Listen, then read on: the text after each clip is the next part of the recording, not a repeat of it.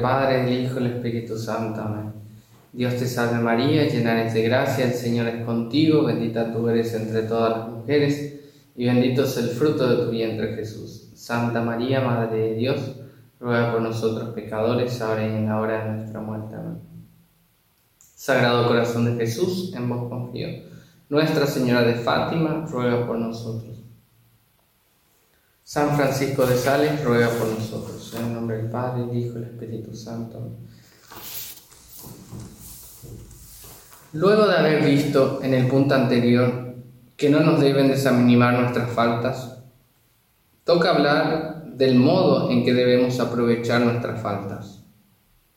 Y esto lo desarrollaremos en tres sencillos puntos. Primero, Debemos aprovechar nuestras faltas para humillarnos por el conocimiento de nuestra miseria.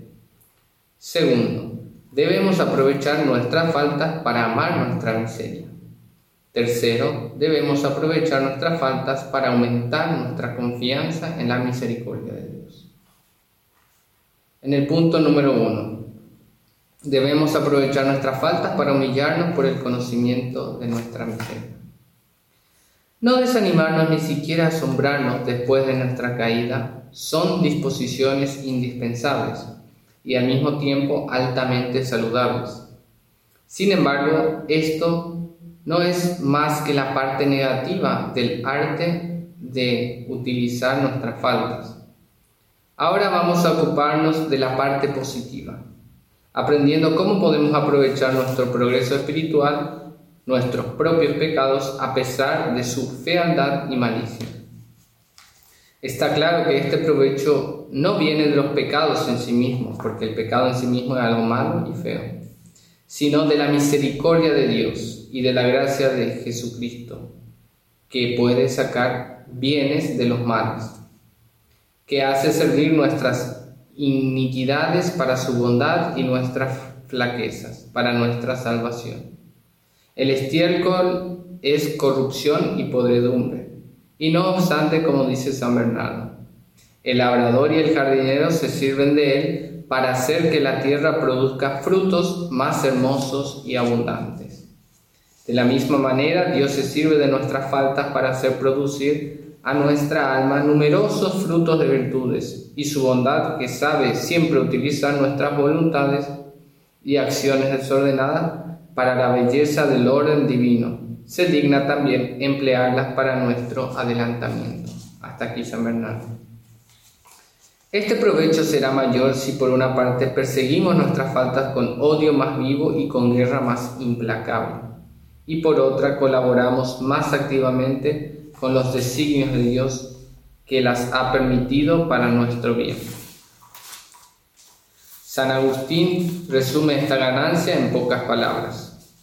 Todo contribuye al bien de aquellos que aman a Dios, dice repitiendo a San Pablo. Sí, todo, hasta las caídas.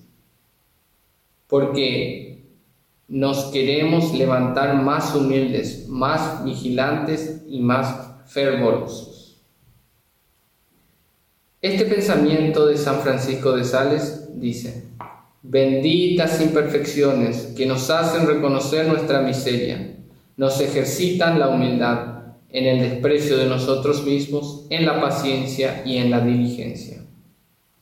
Hablemos de la primera de estas tres ventajas. Primero, la humildad, porque es la primera que señala el bienaventurado obispo de Ginebra, es decir, San Francisco de Sales, siguiendo a San Agustín. Pero me diréis, soy tan miserable, dice San Francisco. Estoy tan lleno de imperfecciones. ¿Lo veis con claridad? Pues bendecid a Dios, que os ha dado este conocimiento y no os lamentéis tanto. Sois dichosos si conocéis que sois, que sois más que la misma miseria. Hay que decir la verdad, somos unos pobres hombres que solo no podemos hacer ninguna cosa bien. Os aseguro que seréis fiel si sois humilde. ¿Pero seré humilde? se pregunta. Sí, si queréis serlo, pues yo quiero. Entonces ya lo sois. Pero yo veo que no lo soy. Tanto mejor, porque eso sirve para que lo seáis con más seguridad. Y por otro lado, decía San Gregorio el Grande, sucede muchas veces que quien se ve cubierto de manchas delante de Dios está sin embargo ricamente engalanado con el vestido de una profunda humildad. San Bernardo termina así una magnífica apología de la virginidad, y la humildad. Dice, para marchar sobre las huellas del Cordero, el pecador que toma los senderos de la humildad lleva un camino más seguro que aquel que siendo virgen sigue las vías de la soberbia, porque la humildad del primero le purificará de sus manchas, mientras que la soberbia del segundo no puede menos que manchar su pureza. Aprendamos estas lecciones. Mientras estamos de pie, no podemos ni disculpar ni comprender en los demás caídas que nos escandalizan, que nos sublevan. ¿Cuántas veces una secreta soberbia disfrazada de celo nos lleva a la indignación? Pero que una falta semejante nos tire por tierra y pronto la compasión sustituirá a la severidad. Entonces comprendemos la sentencia de San Agustín. No hay pecado posible en un hombre con el que yo no pueda manchar. Y la frase de la invitación de Cristo. Todos somos frágiles, pero tú a nadie tengas por más frágil que tú. Entonces, tener ese conocimiento de nuestra miseria y ver de que realmente somos capaces de cometer grandes pecados y con ese pensamiento mantenernos en un estado de humildad. En el punto número dos vamos a tratar de cómo nos debemos aprovechar de nuestras faltas para amar nuestras miserias. Dice San Francisco Sales en la introducción a la vida de Boca. El más alto grado de humildad no consiste solo en reconocer voluntariamente nuestra miseria, sino en amarla y complacerse en ella. Y esto no por falta de ánimo ni de generosidad, sino para exaltar más la majestad divina y tener en más al prójimo que a nosotros mismos. Y Santa Magdalena de Paz decía, la humildad no es otra cosa más que un continuo conocimiento de nuestra nada y un continuo gozo en medio de todo lo que nos proporciona un desprecio de nosotros mismos. A este alto grado de humildad pueden y deben elevarnos nuestras faltas. La luz con que ellas ilumina nuestra miseria no solo deben darnos a conocer, sino que deben también hacernos la amar.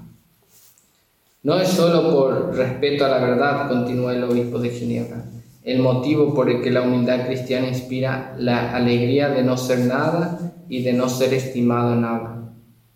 Más que por esto, es por respeto a las humillaciones del nuevo encarnado. Hay que amar la humildad porque Jesús quiso humillarse. El Cordero de Dios, al vestir su inocencia adorable con las ropas del pecado, se dignó aceptar nuestra condición caída en todo lo que no es pecado. Hebreo 4:15.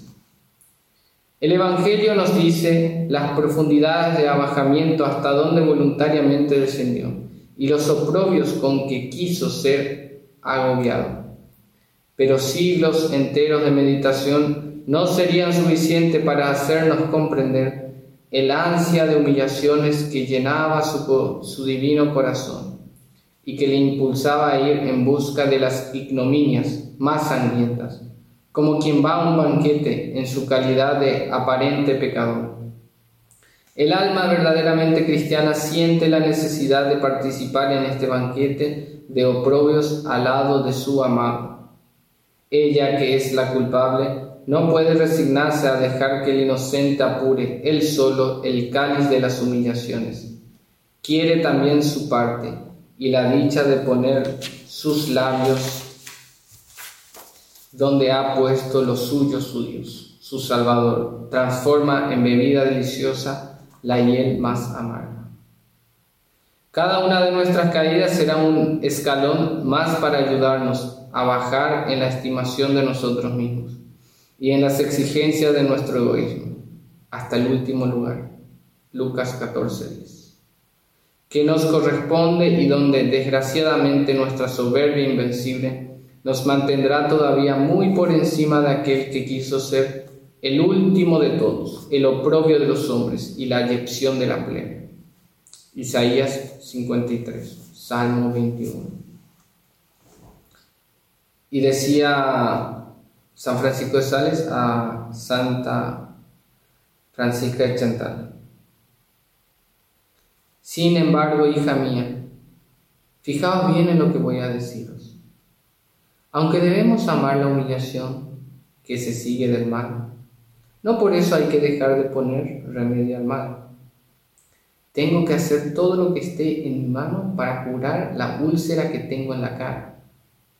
Pero mientras la tenga, aceptaré que los hombres se aparten de mí y la humillación que eso me proporciona.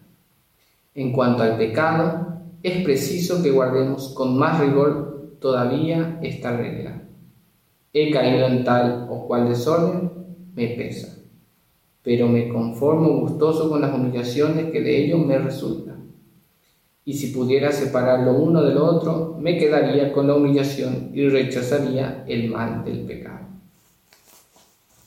Y Santa María Magdalena de Pasis, viendo un día la alta opinión que de ella tenía una de sus novicias, se puso a contarle entre sollozos sus faltas y sus tentaciones, y después de haber presentado como la peor de las criaturas, añadió, os he dicho esto, hija mía, para que sepáis qué maestra os ha tocado en suerte.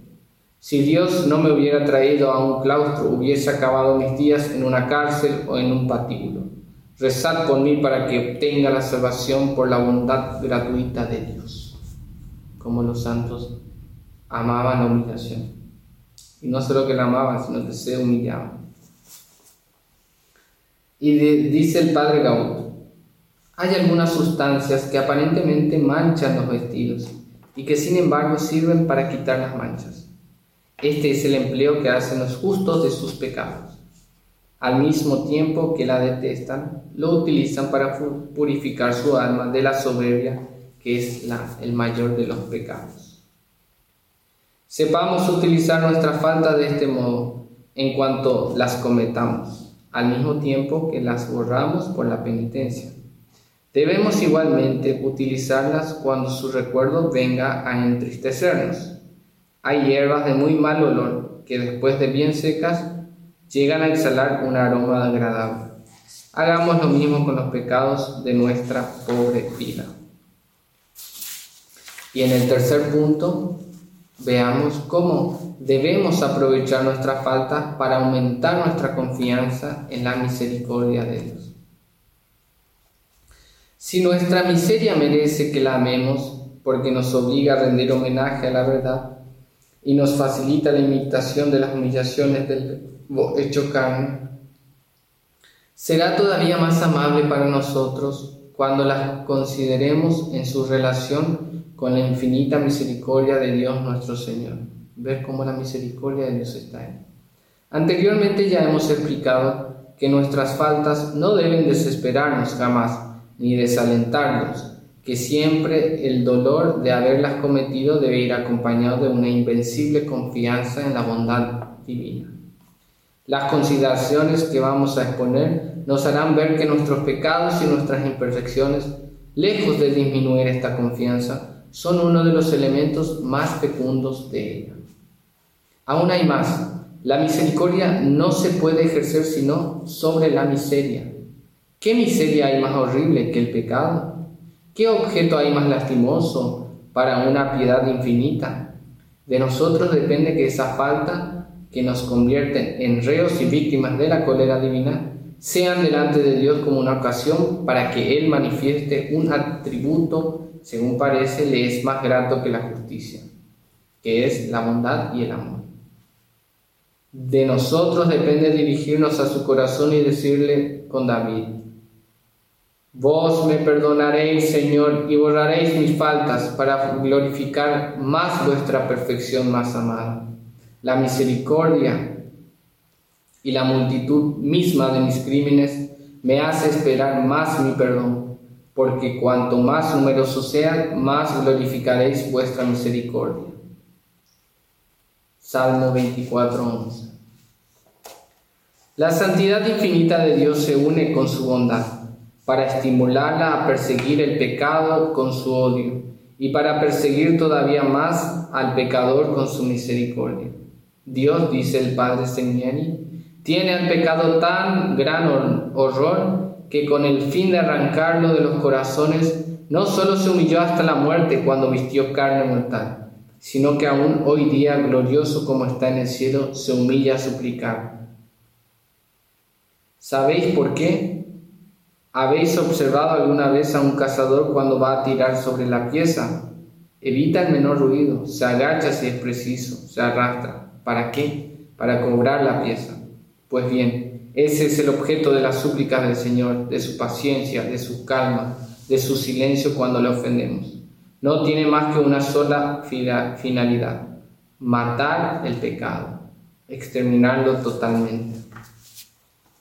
Las apariciones y las revelaciones en Paraílemonial proyectan una luz suave y encantadora sobre estos pensamientos.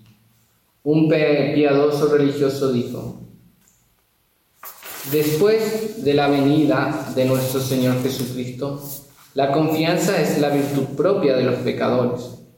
Pero después que el corazón de Jesús se manifestó al mundo, esta confianza puede llegar hasta los límites de la audacia.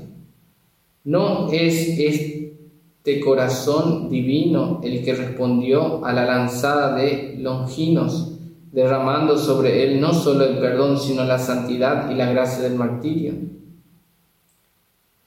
¿No alimenta este corazón a los pecadores con la sangre que ellos hacen derramar, como el pelícano alimenta a sus polluelos en su propio costado que ellos le abrieron? No quiso ser abierto, como dice San Vicente Ferrer, para mostrar a los culpables la fuente misma del perdón. ¿No es este mismo corazón el que desde el sagrario grita a todos, venid a mí todo lo que estáis agobiados, y yo os aliviaré? Mateo 11:28. ¿No está devorado por una sed insaciable de perdonar y de curar? y no apagamos esa sed suya llevándole nuestras faltas para que las perdone. Reproduciremos un párrafo de una carta del padre de la colombiana a una alma abrumada bajo el peso de sus faltas, dice el padre colombiano. Si yo estuviese en vuestro lugar, me consolaría así, diría Dios con gran confianza, Señor, ved aquí un alma que está en el mundo para que ejercitéis con vuestra admirable misericordia y para hacerla brillar ante el cielo y ante la tierra. Otras almas os glorifican con su fidelidad y su constancia, haciendo ver la eficacia de vuestra gracia, lo dulce y lo liberal que sois para quienes os son fieles. Yo os glorificaré dando a conocer lo bueno que sois para los pecadores, y que vuestra misericordia es superior a toda la maldad que nada es capaz de agotarla, que ninguna recaída, por vergonzosa y criminal que sea, debe hacer que un pecador se desespere de obtener el perdón. Os he ofendido gravemente, amable Redentor mío, pero más os ofendería si os hiciera el horrible ultraje de pensar que no sois lo bastante bueno para perdonarme.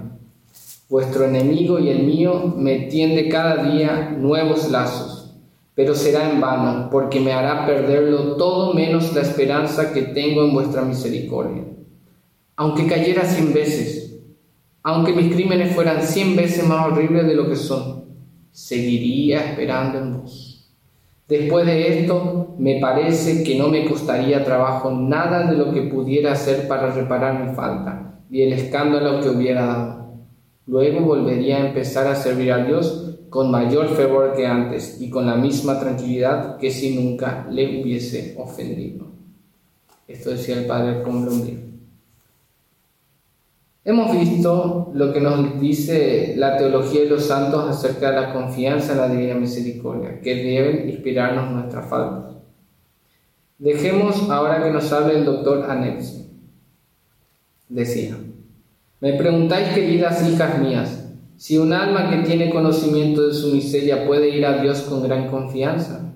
A esto os contento que no solamente el alma que tiene conocimiento de su miseria puede tener gran confianza en Dios, sino que no puede tener verdadera confianza si no tiene conocimiento de su miseria. para tener una verdadera confianza hay que tener conocimiento de nuestra miseria.